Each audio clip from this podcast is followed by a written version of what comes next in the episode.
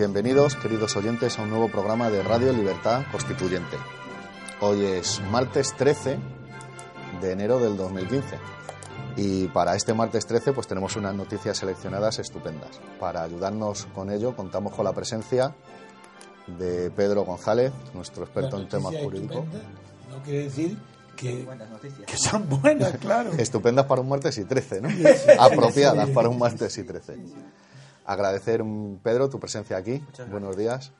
Y como siempre, pues nuestro querido amigo y anfitrión. Pues venga.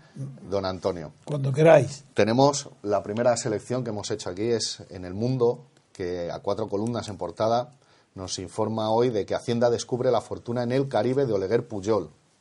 El hijo menor del expresidente ocultaba dos cuentas en Curazao con 2,8 millones, imagino que son de euros, y tres sociedades en Bahamas con 1,8 millones. La agencia tributaria denuncia al juez su falta, su falta de colaboración. Justo para ver, mm, debajo de la página, en, portada, dos columnas, que la gerente del Palau de Valencia cobraba comisiones del 10%. Elga Smith se embolsó, aparte de su sueldo de 500.000 508.000 euros entre los años 2008 y 2012.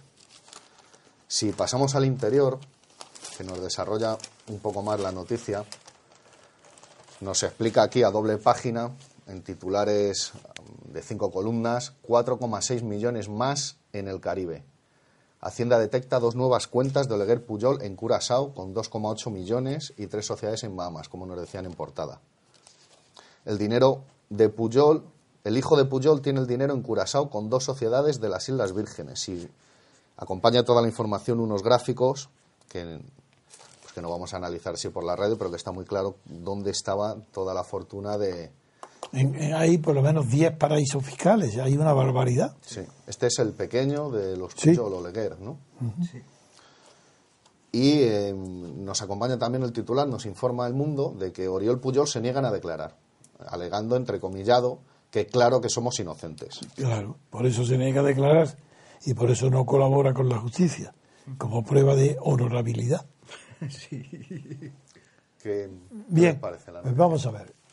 Como los periódicos están para informar y he de reconocer que el mundo siempre será el primero de todos los medios de comunicación españoles en denunciar la corrupción, porque eso ahí Pedro J. inauguró un tipo de periodismo esencial en las oligarquías, en los, en los estados y los regímenes de poder oligárquico esencial, porque la corrupción es inevitable en, en todo tipo de oligarquía. Porque es verdad que las oligarquías económicas, lo, lo que se llama oligopolios, todo es sabido porque hay los estudios de economía sobre eso son unánimes, que todos los oligopolios tienden al monopolio. Y para evitar la lucha fratricida entre las grandes fortunas de empresariales, es decir, entre los oligopolios, para evitar que se destruyan mutuamente, tendiendo cada uno a obtener el monopolio en el sector donde opera, para eso existen esos eh, repartos, pactos que se llaman holding, que se llaman todas las eh, pactos para qué? Es para evitar la lucha, que son exactamente iguales que los pactos de las mafias de Estados Unidos, las de Chicago, las célebres, las de Al Capone y las de todos los demás, que para evitar la destrucción entre ellos, porque tienden también las mafias al monopolio. Pero como se destruyen, si, si quiere cada uno ser el único, el dueño de todo el, el comercio ilícito de un país o de una ciudad, tienen que llegar a acuerdos en la mafia, recordáis por las películas, por las novelas, por todo, que se reparten por barrios y que luego cuando eso fracasó se repartieron por materias controladas por la mafia. Por ejemplo, ahí apareció que el tema fue la droga.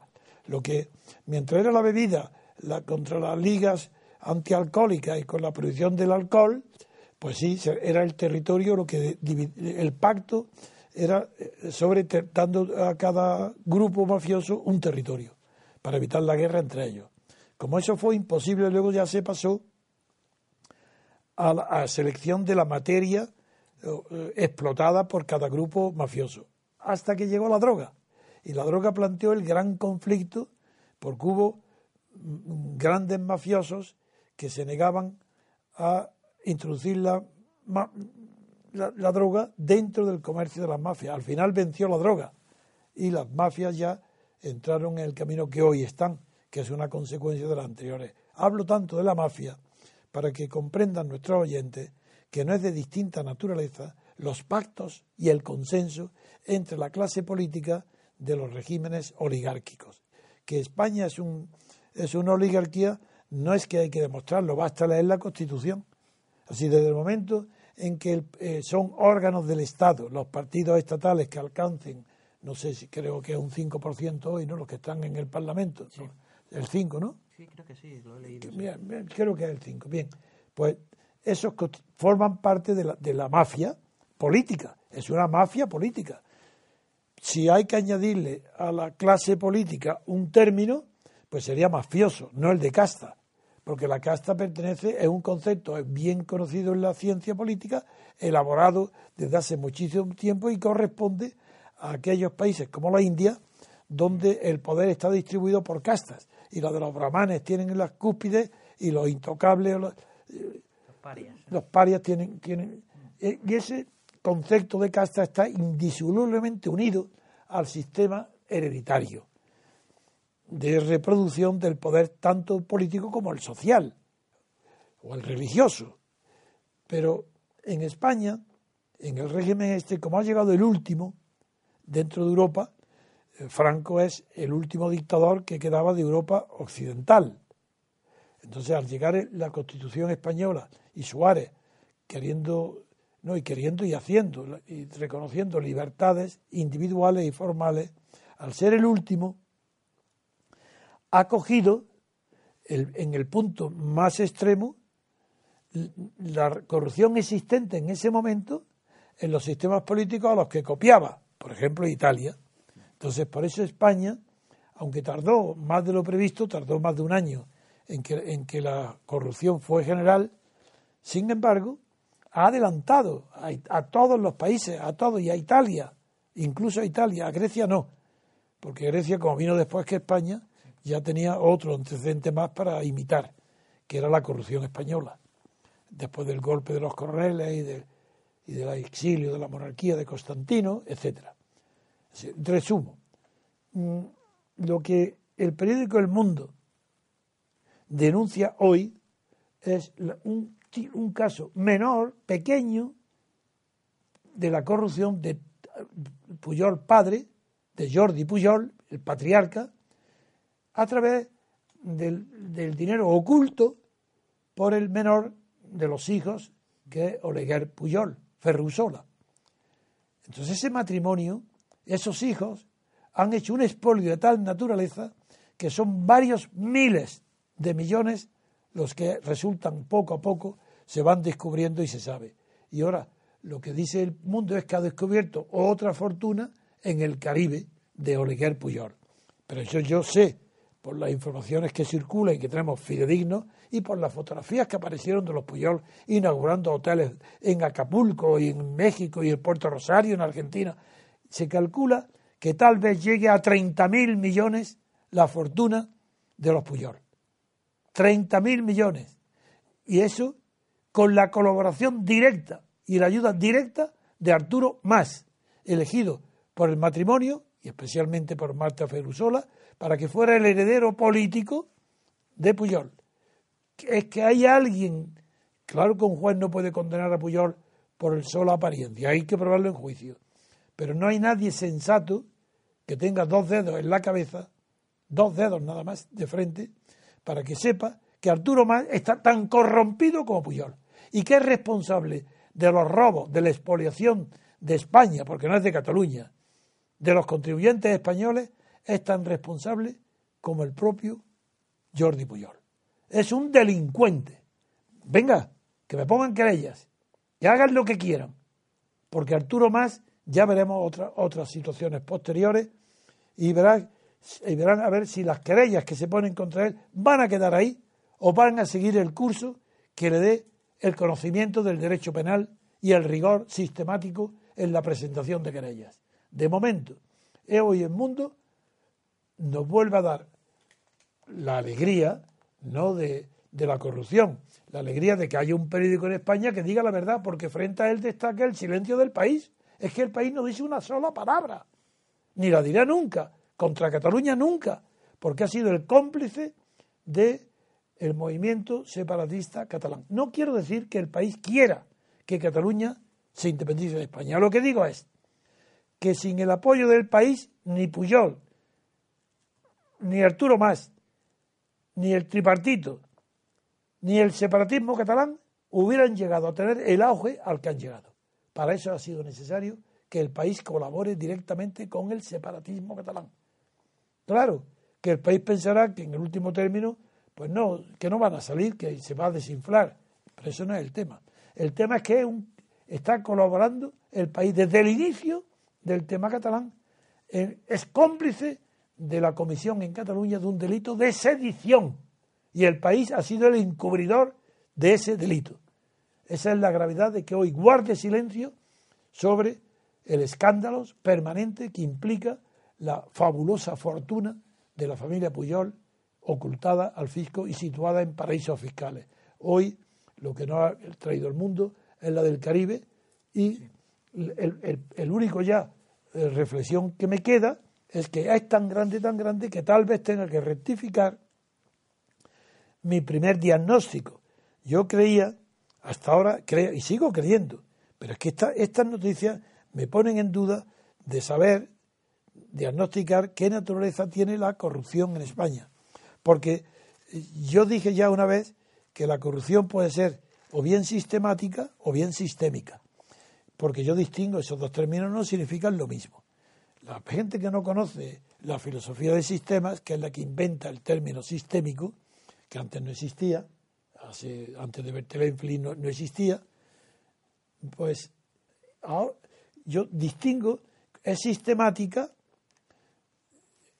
corresponde al término sistemático una corrupción que, que sea concomitante, que sea una nota que no es constitutiva, pero que es concomitante a un sistema político, a un régimen político. España, por ejemplo, si la corrupción de la partitocracia es, se da exactamente en España, Italia, Grecia, y y no aparece esa corrupción como dato previo constituyente, si, la constitución no tiene factor constituyente, pues es una constitución que puede ser sistemática, como nota concomitante, que indefectiblemente al llegar un determinado momento aparece en todos los sistemas políticos llamados partitocráticos. Es decir, aquellos donde los partidos forman parte del Estado y donde no hay control del poder porque no hay separación de funciones, ni de poderes ni, de funciones. En, ese caso está justificado, como yo he dicho, que la corrupción sea factor de gobierno. Eso es una cosa. Pero es que una cosa es la corrupción factor de gobierno y otra es la corrupción como factor constituyente del Estado. Que el Estado, eh, cuando es solamente factor de gobierno quiere decir que no se puede gobernar sin corrupción. Que si no hubiera corrupción el gobierno no, pues, no podría. Eso desde luego es lo que he pensado desde hace 30 años. Desde antes que apareciera dije que iba a aparecer y que sería un factor eh, eh, de gobierno, que sin corrupción no se podría gobernar. Pero es que ahora es de tal envergadura la fortuna ilegales, la corrupción que se descubre, que eso ya son asuntos que desbordan por completo la economía la proporción de la, del dinero oculto, de la economía sumergida, supera todo lo imaginable. En ese caso ya es posible, no estoy seguro, pero es muy posible que llegue a la conclusión, cuando ya se descubra todo lo que está pasando y ha pasado, a que la corrupción no sea factor de gobierno, sino factor constituyente del Estado de partidos. En cuyo caso eh, sería monstruoso, pero sería la verdad científica. ¿Y por qué pienso que puede ser factor constituyente del Estado de partido. Porque el consenso es una corrupción más grave que la económica. Porque la degeneración moral es más grave y antecedente de la corrupción económica.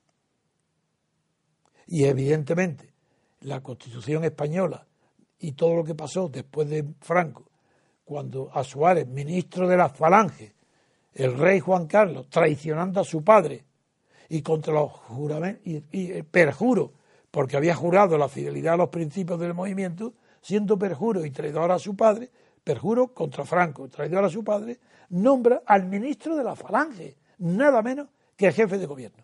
Y el jefe de gobierno, como no sabe gobernar, es un pobre idiota, de verdad que lo digo, se ha muerto, muy bien, mala suerte para su familia. Para él no, para él no es mala suerte, es mejor estar muerto que no haber y atontado con el Alzheimer. Para él ha sido una bendición.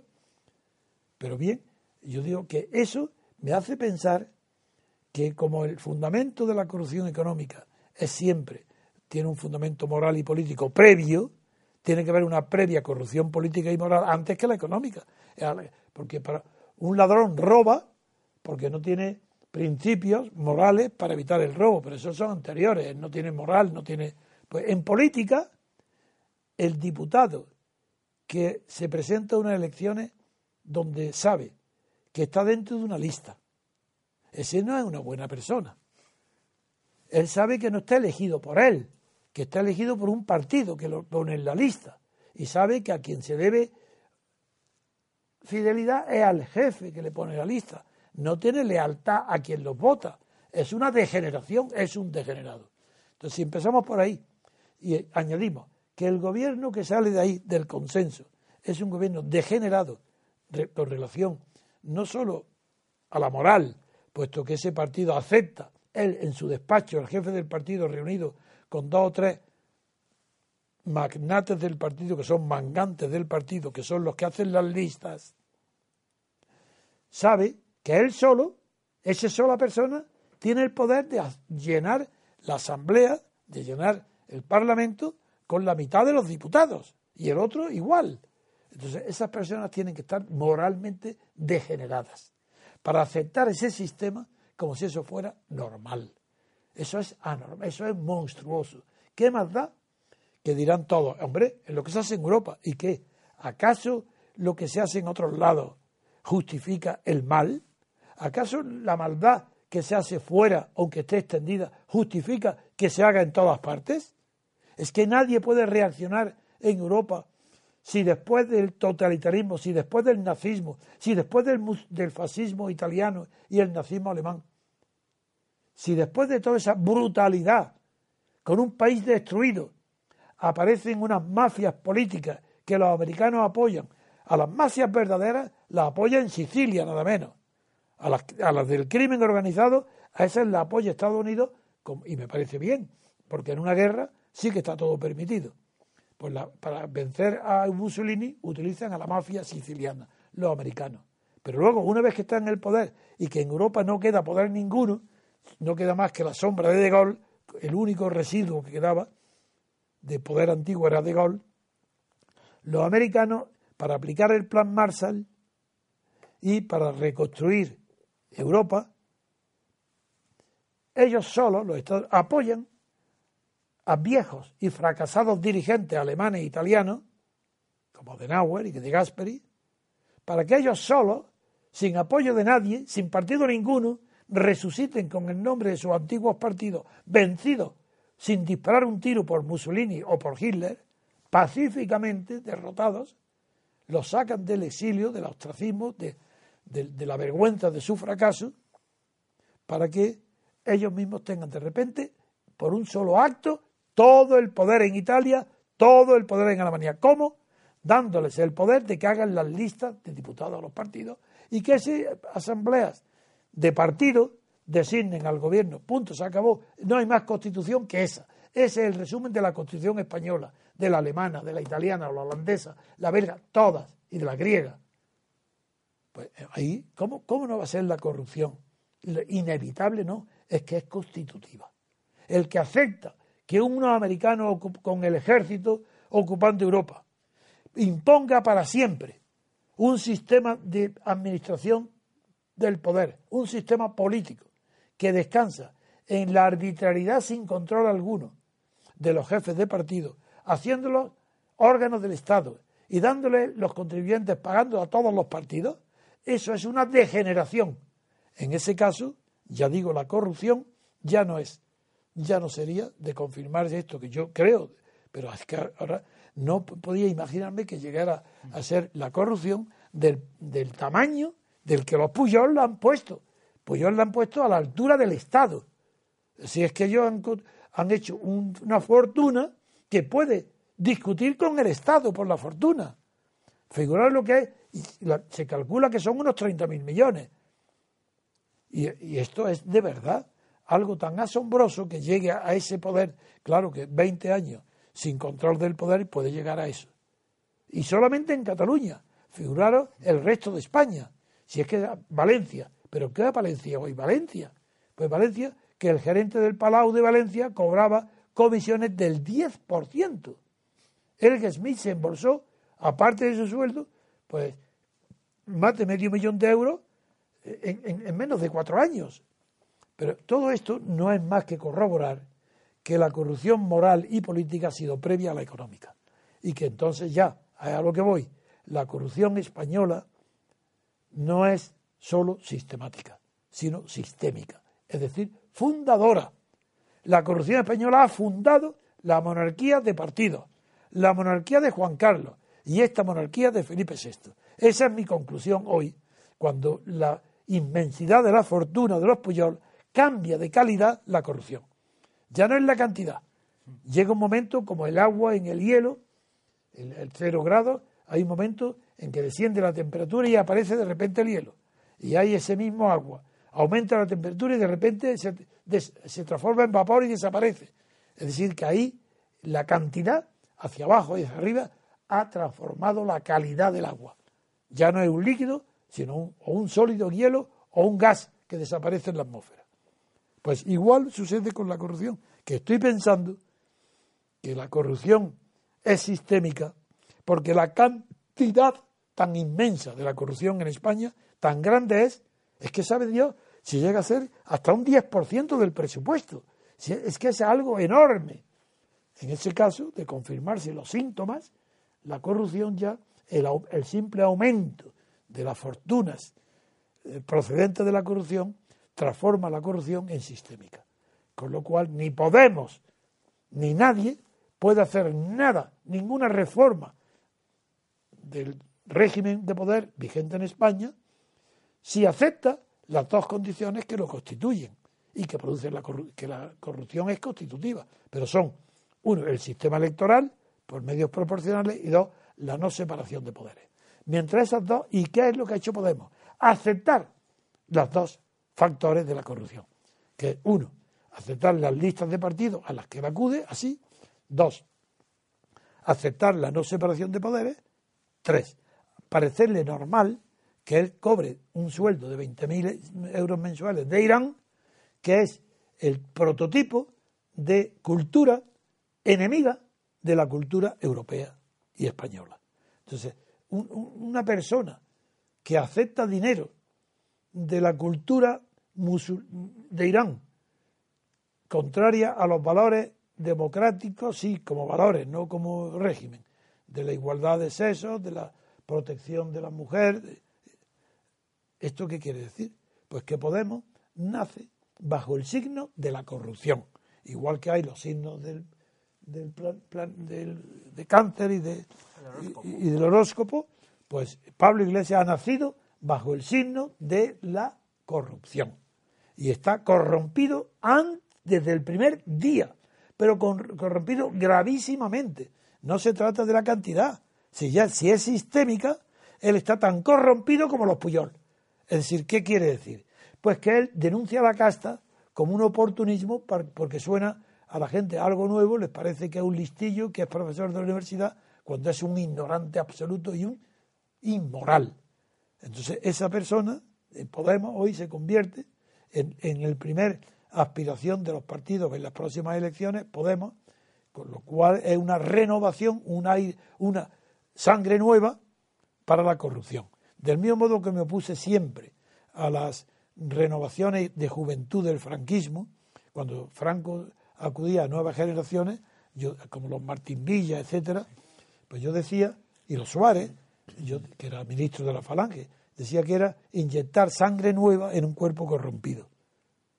Pues hoy digo lo mismo. Podemos, eh, una inyección, una, sí, una transfusión de sangre nueva en un, en un cuerpo político corrompido, cadavérico. Muy bien, pues Podemos estar haciendo lo contrario de un vampiro. Está metiendo en un cuerpo cadavérico, está metiendo la sangre nueva de la gente que no quiere la corrupción. Entonces, el resultado es que lo podéis imaginar. Es horrible que ese cuerpo cadavérico está siendo alimentado por sangre tan corrompida como el cadáver que se está alimentando. España, el cuerpo político es cadavérico, un cadáver. ¿Cómo, ¿Cómo puede un sistema político tolerar que llegue a ser una corrupción tan grande como la de los Puyol? Porque el sistema lo permite, porque está hecha para eso. Pues es, con esto quiero terminar nada más una nueva reflexión sobre la corrupción, que es posible que no sea sistemática, sino sistémica. ¿Tienes tú, Pedro, algo que aportar en este sentido? Nada, yo simplemente aprendiendo y cualquiera dice ahora cualquier cosa. pues hacemos un pequeño descanso, un poquito de música y volvemos enseguida.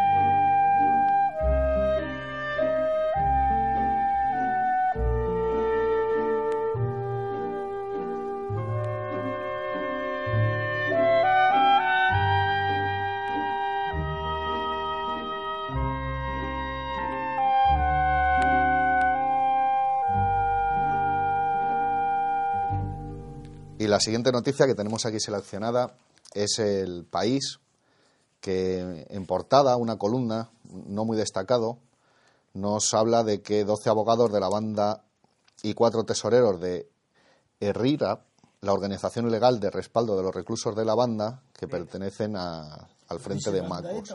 Dice banda nada más. Dice banda, nada más. ¿No pronuncia ETA?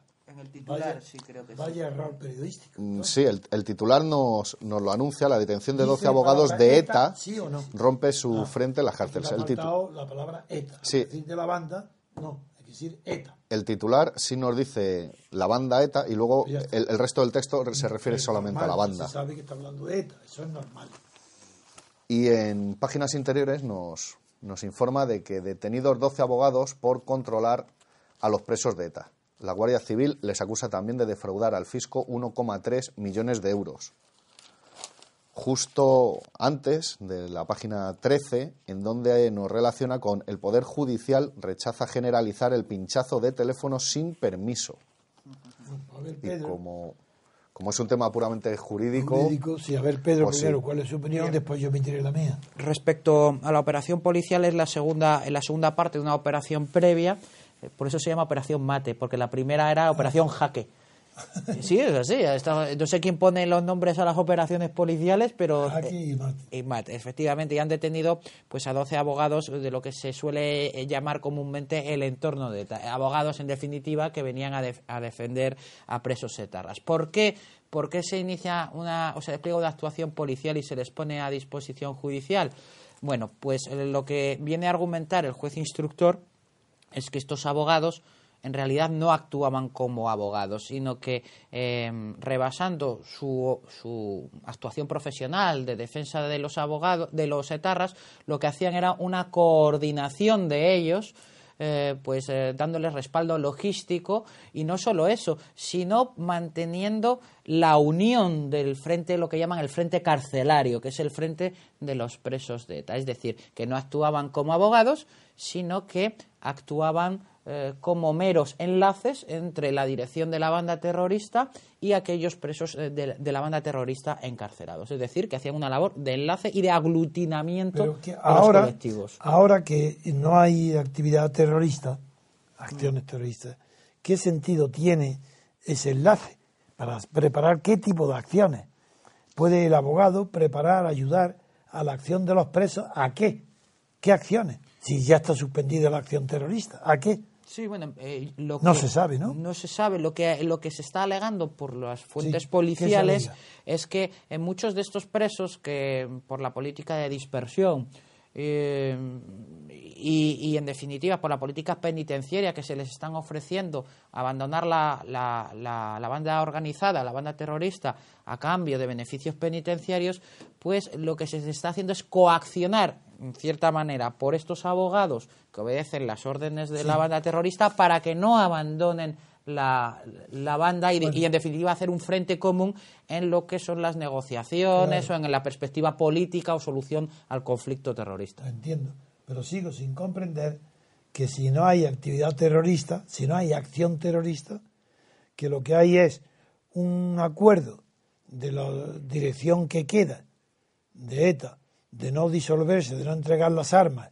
hasta que consigan no sé qué, dinero, no lo sé lo que puede ser. O la, libertad de los encarcelados. No, porque eso puede ser simultáneo. Sí, sí. Si yo está ahí, eso no tiene, tiene que haber algo oculto que no se ve, no sabemos, que explique uno que ETA no se disuelve. ¿Por qué si no hace acto de terror?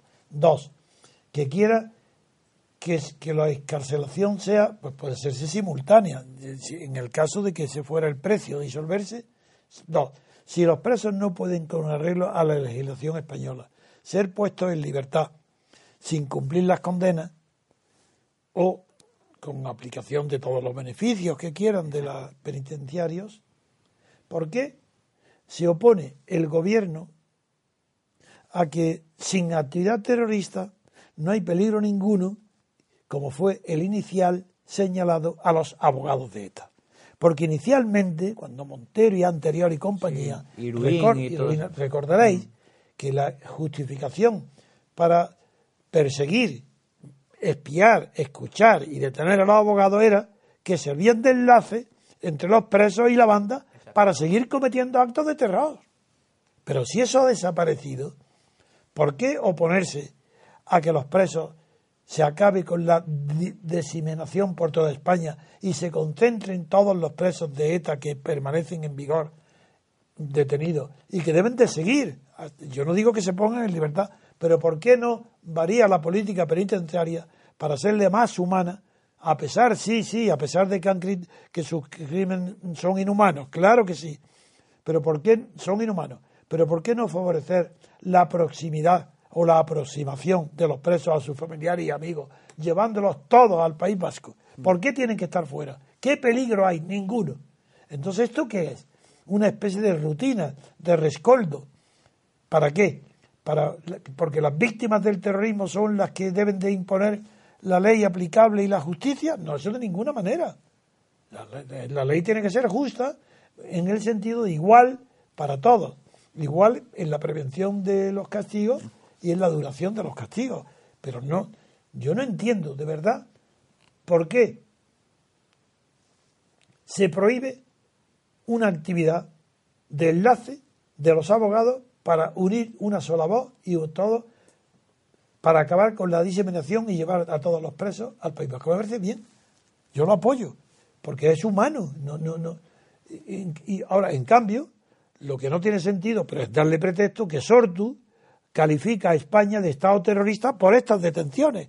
Así, si la Guardia Civil detiene a 12 abogados de ETA y cuatro tesoreros de RIRA, eso no quiere decir que España sea un Estado terrorista, sobre todo Sortu, porque el terrorismo en España era ETA y, el Estado español no es ETA. Aunque lo haya combatido bajo Felipe González con el crimen y con el mismo terror que ETA, eso fue con Felipe González, pero no ha sido con todos los, no es con el PP.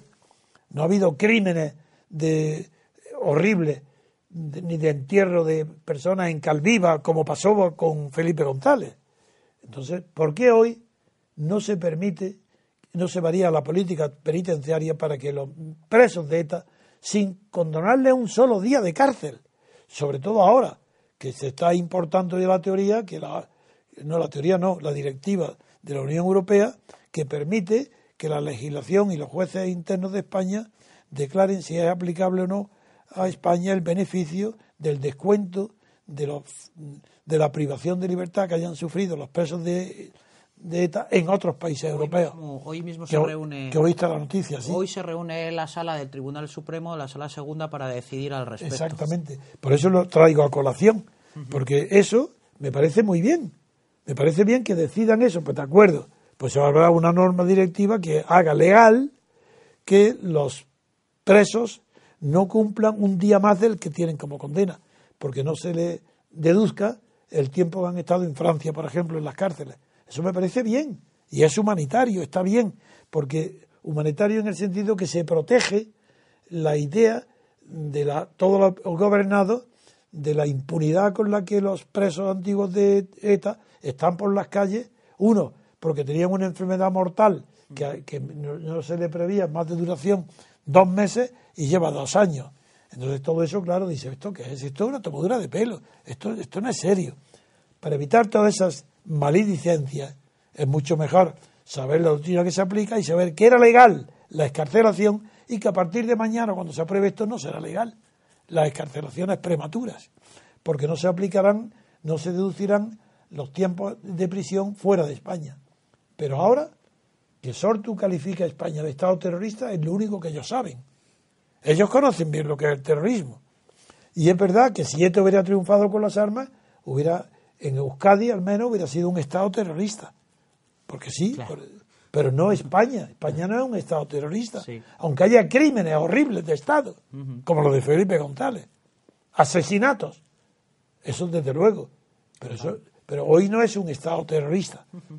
En fin, yo te he interrumpido, Pedro, porque quería introducir mi opinión favorable a la concentración de presos en el País Vasco. No digo en una misma cárcel, porque puede originar motines, cosas internos, sin peligro exterior. Pero sí, en el País Vasco puede que estar perfectamente, sin peligro ninguno, todos los presos de ETA.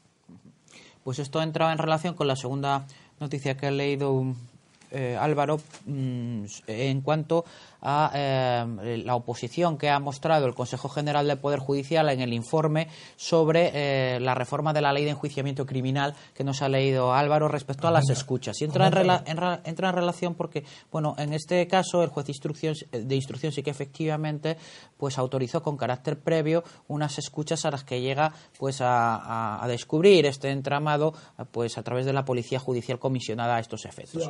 Aquí veo ahora que tú me has dicho antes de que calificó el gobierno al gobierno español cuando pidió al pueblo vasco el Estado terrorista a causa de estos arrestos le pidió que había que dar jaque mate a la Guardia Civil para que se vayan de, de, Euskadi Herria. ¿Qué tiene que ver la Guardia, qué tiene que ver estas tonterías con la política penitenciaria?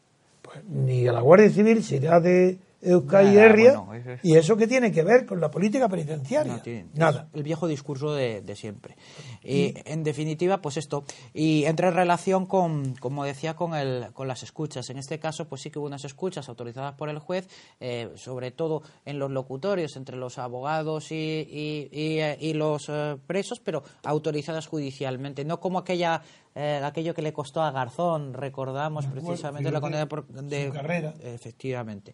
Y, mm, y, bien, en definitiva, ahora lo que ha hecho el Consejo General del Poder Judicial es emitir un informe negativo eh, criticando muy severamente la reforma de la ley de enjuiciamiento criminal que permite al secretario de Estado o al ministro del Interior en determinados supuestos de, de, se dice, de extrema gravedad y de urgencia eh, autorizar mm, escuchas, intervenciones telefónicas sin permiso judicial, sin permiso judicial. Eso es horrible porque has dicho a juicio de quién. Del secretario de Estado de Interior o el Ministerio del es Interior. Una persona que no es juez. Exactamente. A su libre juicio puede autorizar escuchas sin permiso del juez. Eso es, con la condición de, que, de que se comunique a la autoridad judicial en el plazo de 24 horas, a posteriori pues el Consejo General del Poder Judicial pues se ha mostrado naturalmente pues eh, en franca oposición ah, con esta no, es que eso es intolerable porque eso es un ataque directo a la seguridad personal.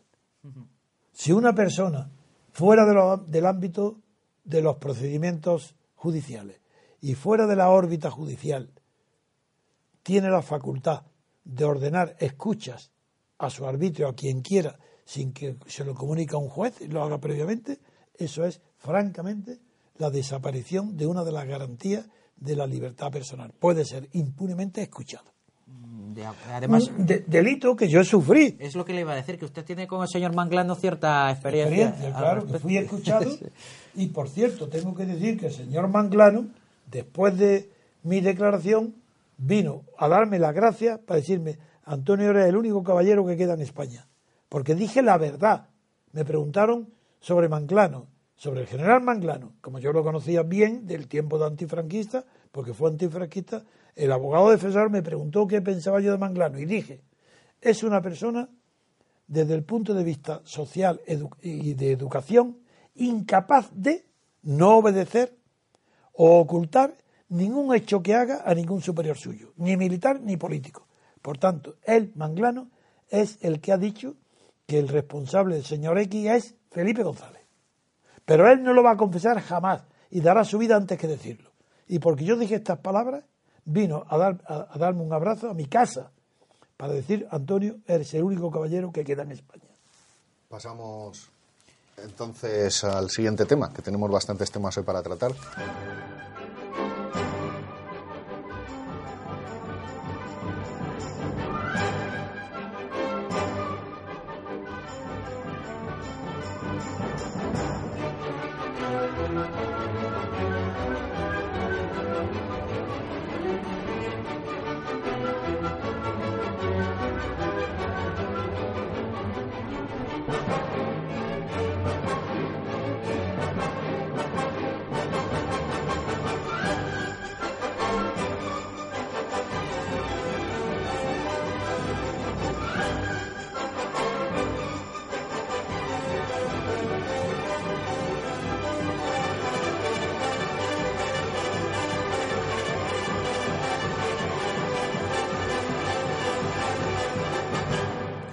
La siguiente noticia que tenemos preparada eh, nos la informa el país en la página 10, en interior, que dice, el gobierno del PSOE aprobó en el 2010 un plan secreto contra el yihadismo.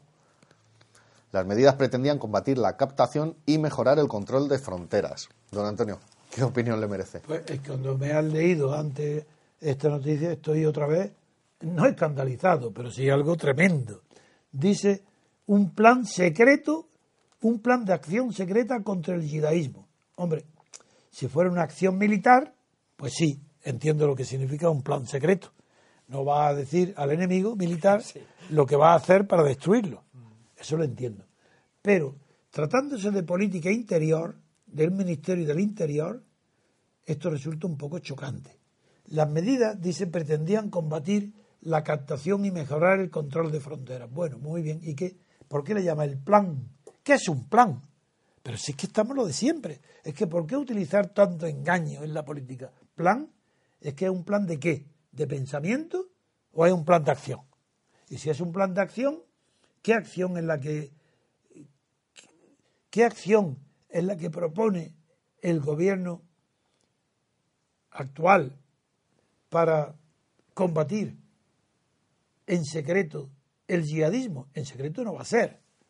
Tendrá que combatirlo en público, porque lo que se haga contra el, yihadismo se va a conocer. Luego ya la ejecución del plan será pública. Ahora, ¿qué, ¿cuál es el plan secreto? ¿Qué secreto militar o policial tiene para combatir el yihadismo? Pues si leemos la letra pequeña, nos quedamos asombrados. Un plan tiene un plan secreto, sin acción, porque el plan que voy a leer en lo que consiste el plan. El actual ministro del Interior propondrá al Consejo de Ministros la aprobación de un plan contra la radicalización violenta. Un plan contra la radicalización violenta. Como la radicalización violenta implica una previa tendencia a la violencia, quiere decir que el plan va a actuar sobre los violentos iniciales, los jóvenes violentos, o la violencia primitiva, la primavera de la violencia, para que no llegue a ser radical y no sea la tormenta como la que azota ahora Europa. Bien, ¿Y, dónde, en qué consiste? Dice, aprobar un plan contra la radicalización violenta, no, no contra la violencia, sino contra la radicalización violenta. Es decir, una radicalización que no sea violenta, que sea poco a poco, que vaya... Sí, es aceptable, ¿no? Eso es aceptable. Pero lo que no se puede aceptar es que la radicalización sea violenta, sea de golpe y, y con, es decir, para que sea violenta, no, puede ser, el significado exacto es que sea violentada. Porque una radicalización violenta es casi una contradicción en los términos, porque por radicalización es violencia. Entonces, para que entender algo, sería una radicalización violentada por otros, que obliguen a la violencia. Ah, las escuelas de judaísmo. Ahora ya empezamos a entender el plan. Y vamos a ver en qué consiste. Pues aparte de que es la copia literal de un plan de José Luis Rodríguez Zapatero que ha pasado a la historia por su gran inteligencia política y por ser el más el que vislumbró el futuro de Cataluña, eh, unido bien para siempre a España por medio de la separación, porque se puede separar y hacer declaraciones de unidad y amor a España. Pues este genio de la política hizo un plan en 2010 que decía que el plan era secreto, Hombre, eso está bien, los planes policiales de acción son secretos. Contra el terrorismo islamista en España y era para evitar la captación de nuevos terroristas, no está mal. Mejorar el control de fronteras, no está mal. Reforzar la seguridad de lugares de concentración masiva, no está mal. Actuar contra, las contra redes de apoyo y financiación de los criminales, ahí termina. No está mal, ¿verdad? ¿Eso es un plan? ¿Eso no es desear que los españoles sean justos y benéficos? Sí, sí. Pues lo mismo. Eso le llama plan. Un plan para que los terroristas no sean tan terroristas, que sean un poco menos, que no se radicalicen, que puedan ser, sí, terroristas sí, pero no radicales. Así que distingan. El radical es el que no distingue al enemigo. Es como un toro que vista el rojo esté donde esté. No, pues no quieren así, no quieren toros. Lo que quieren es unos carneros más o menos educados, más o menos domesticados. Pues bien, ¿en qué consiste eh, lo que vamos ahora ya al nuevo ministro? El inventor, este va a pasar a la historia de la gramática española, del idioma español, porque el plan, el viernes que viene, que he dicho que habrá el ministro del Interior, propondrá al Consejo de Ministros la aprobación de un plan contra la radicalización violenta. Continúo que pretende crear una contranarrativa frente al discurso yidaísta. Amigos, ya se descubrió. Por fin, por fin, España descubre la piedra filosofal. Ha descubierto que para acabar con el, con el yidaísmo, para acabar contra la violencia y los atentados y el terror yidaísta, ha encontrado el ministro la fórmula. Es crear una contranarrativa frente al discurso yidaísta. ¿Pero qué es contranarrativa? Primero, esa palabra no existe en el idioma español. Pero bien, suponiendo que existiera, quiere decir una narración contraria. Contranarrativa es una narración. Pero la narración, todo el mundo sabe que narración es de hechos. No hay narración de ideas, ni hay narración de discursos. Hay narración de. Son los historiadores, historiadores los que narran. Bien, pues este hombre este ministro del Interior ha inventado que contra el discurso yidaísta, que le llama discurso yidaísta, bueno, que es lo que ahora se dice cursimente el argumentario, que el, discurso yidaísta no es más que, que, que la religión del Islam la interpretan diciendo que tiene que eliminar a todos los enemigos de la Sharia, de los que no respetan la ley musulmana, hay que acabar con ellos, sean periodistas, sean caricaturistas o sean quienes sean. Y que España está en el objetivo del Estado Islámico, porque al andaluz no es solo Andalucía, es España entera. Pues bien, contra ese discurso de, yidaísta para recuperar el esplendor de los califatos de Bagdad y de Córdoba, hoy el ministro del Interior español ha encontrado la fórmula. Dice, pues esto es sencillo, pero hay que, hay que tiene que ser secreto. Es lo que ha dicho. esto es sencillo, pero hay que mantenerlo secreto. Es una contranarrativa frente al discurso yetaísta. Como la contranarrativa, una narración contraria, ¿qué efecto puede tener si es secreta? No sé yo. Si el plan es secreto. ¿No os dais cuenta que son atrasados mentales? Que estos no pueden dirigir ni un puesto de cerilla o de tabaco en la Gran Vía. Que no pueden, porque no tienen inteligencia para ello. ¿Cómo contranarrativa? Pero ¿quién inventa estas locuras idiomáticas? Claro los puntos, pero ahora seguimos. ¿Y, qué originalidad tiene? Uy, ninguna, que ha copiado punto por punto el plan de Mariano Rajoy, es punto por punto copiando, copiando del Quideo Zapatero. Uy, ahora resulta que Zapatero es el maestro de Rajoy. Ahora es el pensador de Rajoy. Y este punto, pues eran, bueno, ¿y quién lo ha hecho esto? ¿El ministro del Interior? Pues no, en tiempo de Rubalcaba de Alfredo Pérez Rubalcaba ya sabíamos que era Rubalcaba, el que explicó en la Comisión de Secretos Oficiales, claro, no podía ser en otro sitio, el secreto de su estrategia contra el terrorismo. Tenía que explicarlo en, un, en una comisión de secretos oficiales, porque esa es la política española, secreta, como es toda la corrupción. ¿Cómo ver una corrupción que no sea, que no sea secreta? No sería corrupción, si es pública. Pues esto es lo que hacían, que ese plan era secreto con lo cual, a ver quién puede juzgarlo. Si es secreto, nada más que ellos. Y dice que en, Rubalcaba ideó este plan secreto el, que, había sido elaborado no por él, sino por el Centro Nacional de Coordinación Antiterrorista, amigos.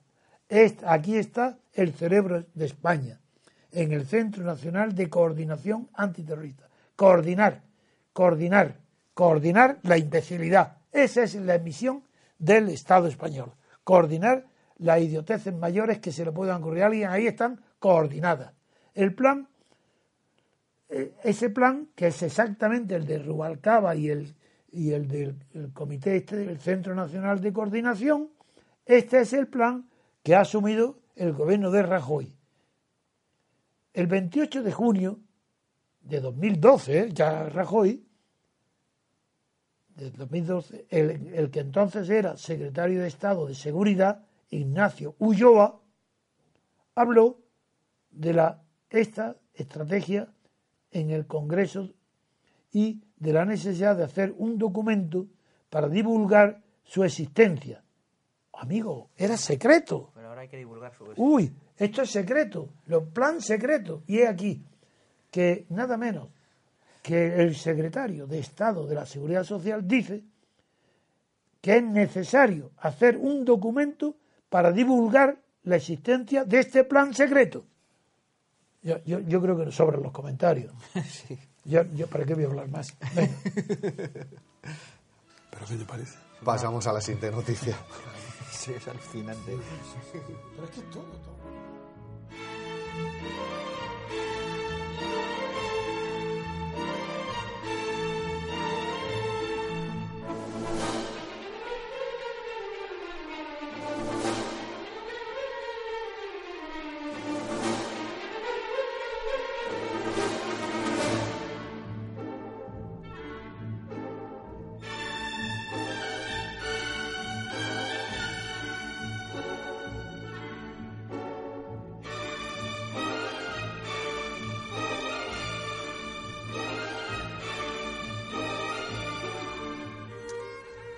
La última noticia que tenemos preparada para el programa de hoy nos la da mm, El Mundo en páginas interiores, nos informa de que eh, viaje sorpresa de Rajoy contra el Podemos griego.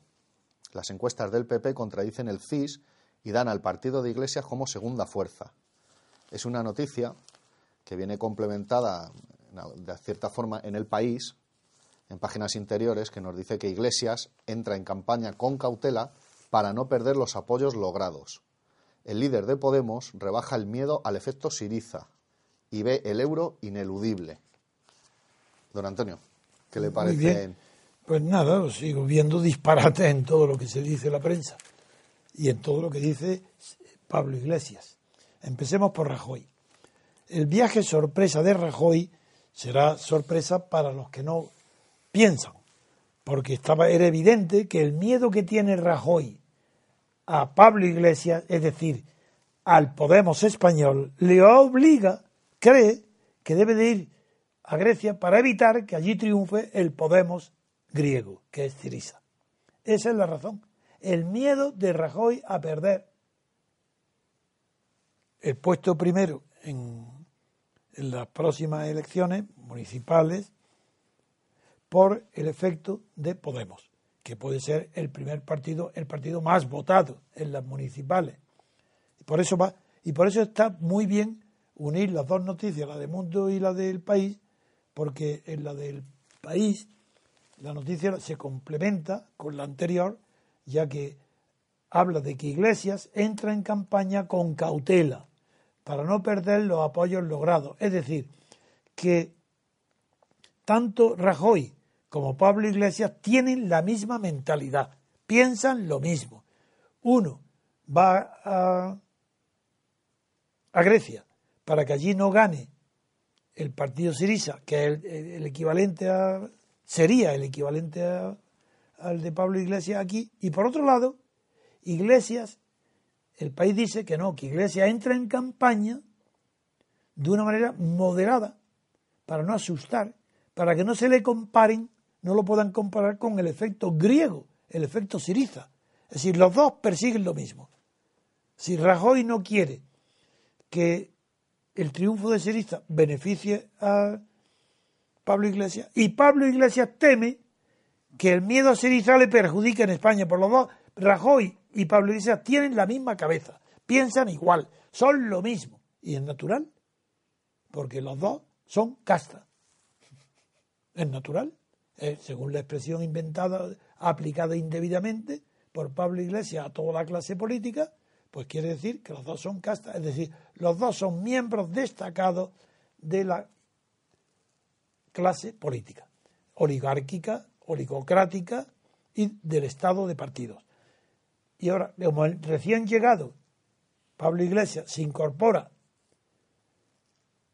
a la clase política tradicional, ya corrompido porque recibe sueldos de Irán, aparte de otras, como los de Tuerca, etcétera. Aparte de eso, ya Pablo Iglesias aparece como un líder moderado, que no tiene nada que ver con el 15 de mayo, que no tiene nada que ver con los miles, millones de españoles que lo apoyan desde el principio porque por sus locuras de ir contra la casta política y no a tolerar ni hipotecas, ni ejecución, ni leyes hipotecarias, nada. Todo eso es la ultraderecha, eso es la banca. Bueno, pues este hombre ya da marcha atrás, continúa la inexorable ascensión de su oportunismo y cada vez más conservador, cada vez más de derechas, ahora ya llega a decir claramente frente a la posibilidad de que en Grecia crezca el temor a continuar dentro del euro por miedo a los recortes que imponen los patrones del euro en Europa, pues ahora Pablo Iglesias dice, señores, escuchar, el euro es ineludible. ¿Cómo el euro es ineludible? Claro, es decir, que es ineludible. Uno, toda la organización que está detrás de la moneda euro ineludible. ¿Qué significa? Pues que el Banco Central de Frankfurt es ineludible. Es decir, que el Banco de Santander, Banco de Bilbao Vizcaya, Banco Sabadell, Banco Popular, banco, son ineludibles. Eso quiere decir que es ineludible el euro, que acepta el sistema financiero de Europa íntegro, que no puede tocar a la banca. Pero no quedamos en que éste se levantaba contra la casta y la casta era la puerta giratoria. Pero ¿dónde está la puerta giratoria si acaba de cerrar que la banca, eh, si el héroe ineludible, ya no hay puerta giratoria? Ya el, ¿Cómo que no hay puerta giratoria? Porque hay entrada libre. Pero si es que, ¿cómo puerta giratoria? Si el Estado, la política, la banca, el dinero es lo mismo. ¿Qué puerta giratoria? Si están comunicados, sin puertas giratorias. Un portal como una casa. Pero qué, claro, un portal. ¿Qué más da que una persona esté en el gobierno o en el consejo de administración cuando salga del gobierno del Banco Santander? Pero ¿qué más da? Si está en el Banco Santander, es señal que cuando estaba en el gobierno también lo estaba. No en el consejo de administración, más que eso. Estaba inspirando a los consejos de administración, favoreciendo sus deseos. Este es Pablo Iglesias, señores. A ver si os dais cuenta de que jamás se ha visto un oportunismo en más corto periodo de plazo. Si ya, ahora ya el euro es ineludible, pues sí, señor, la banca es ineludible. La banca de, no el Banco de España, por supuesto. Toda la banca corrompida por el Banco de España, todo lo que aparece en Bankia, todo lo que estos días está hablando el ministro de Hacienda sobre que él no tiene responsabilidad, toda su ridícula eh, entrevista que hizo con la sexta, con la señorita esta periodista, que tiene bastante mala idea, pero que es lista. Lo puso en ridículo. Igual que puso en ridículo a Pablo Iglesias. Pues también ha puesto en ridículo ahora al ministro de Hacienda, a Guindos, que no sabía contestar a nada sobre su enorme responsabilidad en el asunto Bankia. Pero es que ahora el responsable de los Bankias futuros es Pablo Iglesias, porque dice que el euro es ineludible. Pero ¿quién te obliga a ti a decir antes lo que es barbaridades que has dicho, demagógicas? Ah, ahora el euro es ineludible. ¿Y qué van a hacer tus partidarios? Pues nada, seguir votándote. Porque como sigue hablando de casta y de puertas giratorias, la gente ni entiende una palabra de lo que dice. Lo que dice es tu lo que entiende la gente tu violencia verbal contra la clase política, política dominante. No la justicia social, porque has llegado a decir, por otro lado, que admiras que siente una admiración enorme por lo que ha pasado en Francia. Aquello que yo ayer critiqué, diciendo que el ridículo mayor del pueblo francés es asistir masivamente a una convocatoria del poder que en lugar de ir a criticarlo por la enorme responsabilidad que ha tenido, de que un semanario que estaba desde hace años amenazado con ser destruido, con atentados, que no ha sido capaz, cuando esas personas que han hecho los atentados estaban ya fichadas, conocidas. Ese fracaso tan grande del gobierno francés, ahora dice él, ¿sabéis lo que dice Pablo Iglesias? Que esa manifestación ha sido sencillamente maravillosa. Pero ¿cómo puede un líder político que se cree de izquierda o que cree que va a tocar algo la situación, calificar de maravillosa el engaño, la patraña, el fraude de Holanda, del gobierno francés, de convertir su fracaso del gobierno por no prevenir, contenía datos para ello, el atentado contra la revista humorística y que ha costado muertos, como una manifestación de tantas millones, millones para decir las imbecilidades que es un atentado contra la libertad de expresión, que es un atentado contra la democracia. ¿Contra qué democracia? Si no hay en, Europa. En Francia la hay casi, sí. Pero ¿cómo, ¿cómo se puede decir que es maravillosa? primero, segunda frase que ha pronunciado Pablo Iglesias. Dice, si algo aprendimos de Francia en Europa, aprendimos del pasado en Francia en Europa, lo que aprendimos es construir un pueblo libre por la justicia social. ¿Pero desde cuándo? ¿Pero qué está inventando? que Francia ha enseñado a Europa a construir un pueblo libre a través de la justicia social. Mentira. Eso es que no tiene, es que no tiene sentido ni una palabra detrás de otra. Pero ¿cómo la justicia social? En primer lugar, la palabra justicia social, señor Pablo Iglesias, debe, debe saber que es una palabra creada por las encíclicas papales. Es de la Iglesia de Roma. La justicia social no tiene nada que ver con el pensamiento socialista ni revolucionario. Eso pertenece, como la palabra solidaridad, a las movimientos políticos creados desde Roma contra el marxismo, contra la izquierda. Y eso es lo que tú admiras, la justicia social. ¿Pero qué? ¿Qué justicia social es esa? ¿Pero dónde está definido la justicia social? Eso es el estado de bienestar. Eso lo inicia Bismarck, la extrema derecha. Y lo continúa en Inglaterra con, con el BFOR, también de la derecha. ¿Pero qué estás diciendo? No tienes ni idea. Eres un ignorante y estás engañando bajo creyéndote hacer pasar por un profesor. Pero si no sabes nada de nada cuando hablas. ¿Por qué critica a Marine Le Pen? ¿Por qué? Porque está de moda, porque es de extrema derecha. Pero ¿cómo va a ser de extrema derecha si tiene un apoyo libre, no está forzado, de millones y millones de seguidores? Será de derecha, pero ¿por qué de extrema? ¿Qué pide de extremo? Que se haga, que, que la inmigración se limite, que se defienda el puesto de trabajo para los franceses, yo lo apoyo. Me parece bien. Y lo he comentado muchas veces, estoy de acuerdo con lo que Emerson predicaba en Estados Unidos, el pensamiento más avanzado de Estados Unidos, Emerson. Pues claro que sí, primero si hay puestos de trabajo, primero para los españoles, primero para los franceses. Si sobran, porque hay falta en mano de obra, pues que vaya la inmigración. Y lo natural es que Francia elija primero a los de sus antiguas colonias a los que hablen francés, como nosotros. Primero, los que hablen español. Y luego los demás. ¿Y cómo? Aquí no, Pablo Iglesias, siguiendo la extrema derecha, la opinión de la derecha, la opinión de la oligarquía, ataca a Marina Le Pen como si fuera de extrema derecha. Dice, también rechazó de plano propuestas como la formulada por Marina Le Pen, presidenta del Frente Nacional, para recuperar la pena de muerte, pero que defienda que defienda la pena de muerte, la, ¿qué, tiene eso?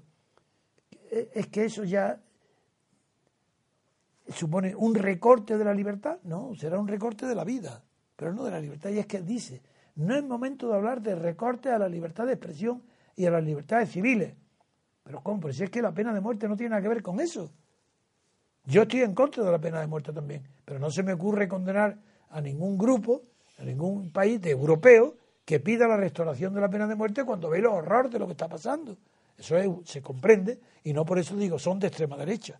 No. Es que el que no quiere, por ejemplo, la nacionalización de la banca no es de extrema derecha. Y sin embargo es lo que tú querías hace unos días. Antes de hablar del euro, querías que la banca creara un blanco público. Pero entonces, ¿tú crees que eso se puede hacer sin Europa? ¿Crees que puede ser sin, contra el euro? ¿Pero qué estás diciendo? Eres un ignorante y un nombre peligroso por tu ignorancia, no por tus ideas radicales que no las tienes, puesto que ideas cambias como de camisa, si es que cambias de camisa, eso no lo sé.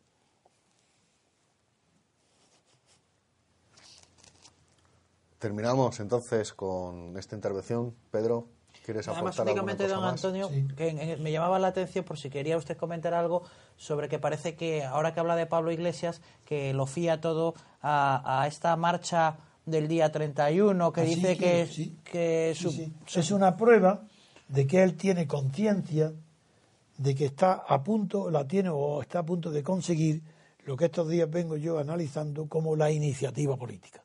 Y es verdad que si esa marcha, como yo creo, es un éxito, será la consagración de que la iniciativa política ante las próximas elecciones, en este momento, la conquista la tiene Pablo Iglesias. No quiere decir con eso, ya lo expliqué muchas veces, ni que vaya a ganar, ni lo puedo confundir la iniciativa con la hegemonía, que no tiene. Porque la hegemonía es un concepto cultural, y eso cómo lo va a tener él. está en, la, en un extremo, de, de, está la antihegemonía, pero en cambio tiene la listeza para que en un país muerto, lleno de cadáveres mentales, que son los vivos que hay en los gobiernos y en los partidos, y que son inertes, pues en ese país él tiene la listeza de que con una serie de declaraciones audaces que, de las que ahora se arrepiente de haberla hecho y dice lo contrario, pero ahora en cambio sí que mantiene la iniciativa mediante la acción, que es la verdadera iniciativa. Y entonces sí, me parece bien que la idea es buena, la idea para él de la marcha del 31, y si tiene éxito, es la consagración de que la iniciativa está en sus manos y que esa durará todo el tiempo que otros, los rivales de Podemos, los demás partidos, tengan iniciativas de acción que puedan arrebatarle esa iniciativa. Y lo veo difícil. Yo creo que Podemos tiene en sus manos hoy la iniciativa política hasta las elecciones municipales. Una marcha como la, del 22 de, en Italia, parece que recuerda un poco. Me alegro mucho que te recuerdes que al poner ahora todo el acento del día 31 para conquistar la iniciativa, estoy seguro también que él, sabe, porque se lo conoce, que en el año 22, creo que fue octubre, eh, en el año 22 fue la marcha célebre del fascismo italiano de Mussolini hacia Roma. Y lo importante, para que lo sepa, para que Pablo Iglesias se instruya y aprenda algo, si me oye o si le explican lo que yo digo, pues que aprenda que en esa marcha la consecuencia directa, inmediata de esa marcha sobre Roma fue la aprobación de una ley de asociación, no me acuerdo el título, que era muy largo, pero que escondió esa ley con el título tan largo, la reforma profunda de la ley electoral tradicional, que era la elección de diputados uninominales en, sin listas. Cada distrito en Italia estaba igual que en todo el mundo, igual que en Inglaterra. El sistema tradicional de representación política lo cambió e introdujo las listas, lo que hoy elige el mismo sistema que luego eligió Hitler, porque era una continuación de lo que había introducido la República de Weimar por primera vez en la historia del, de los sistemas electorales.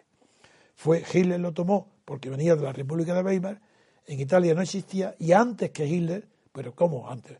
Más de, más de 10 años antes, porque Hitler fue eh, el año 33, creo que fue cuando la... Sí, estaba antes, claro, pero cuando consigue la victoria total en el año 33, en el año 22 lo consigue Mussolini y lo primero que hace es coger el sistema de la República de Weimar, el sistema proporcional que hoy hay en España. Ha sido aquel sistema que ha dado el poder a todos los dictadores sin disparar un tiro. Ese sistema, ese es el que hay hoy en España. Y le ha dado todo el poder a los partidos, como es natural, sin disparar un tiro, porque ellos no asistieron a la guerra civil. Esa es la herencia que han recibido de Franco. Que Franco, claro que tenía el sistema proporcional, de listas de sindicatos, municipios y familias. Esas listas era lo que proporcionaba, llenaba los asientos de las cortes que hoy están llenadas por las listas de cada partido. Eso lo hizo Mussolini por ese orden, después Hitler y después Franco. Y hoy el sistema Felipe VI está basado, sentado en un trono que tiene no bayonetas, como decía que los reyes se pueden sentar cualquier trono menos que los que tengan unas bayonetas, ¿no? Pero está bajo la corrupción, está sentado en el trono de la corrupción. Que, y el secreto de la corrupción es la partitocracia. Y el secreto de la partitocracia son las listas proporcionales de partido para las elecciones. Ese es el resumen de mi eh, análisis de más de treinta y tantos años de estudio de lo que es la partitocracia española y europea y de la política mundial. Pues tenemos que dejarlo aquí. Vamos pasador de tiempo en este interesantísimo programa de martes y 13. Agradecer la presencia en especial de Pedro. Gracias, Pedro, por participar en el programa. Siempre. Gracias, don Antonio, por el tiempo dedicado, como siempre. Y simplemente, pues, despedir y recordar a nuestros oyentes que pueden seguirnos a través de Internet en nuestro canal de iVoox, Radio Libertad Constituyente, a través de YouTube en nuestro canal Libertad Constituyente TV y a través del diario digital que mantenemos de diariorc.com. Intentamos con todo esto seguir luchando por la libertad política para España.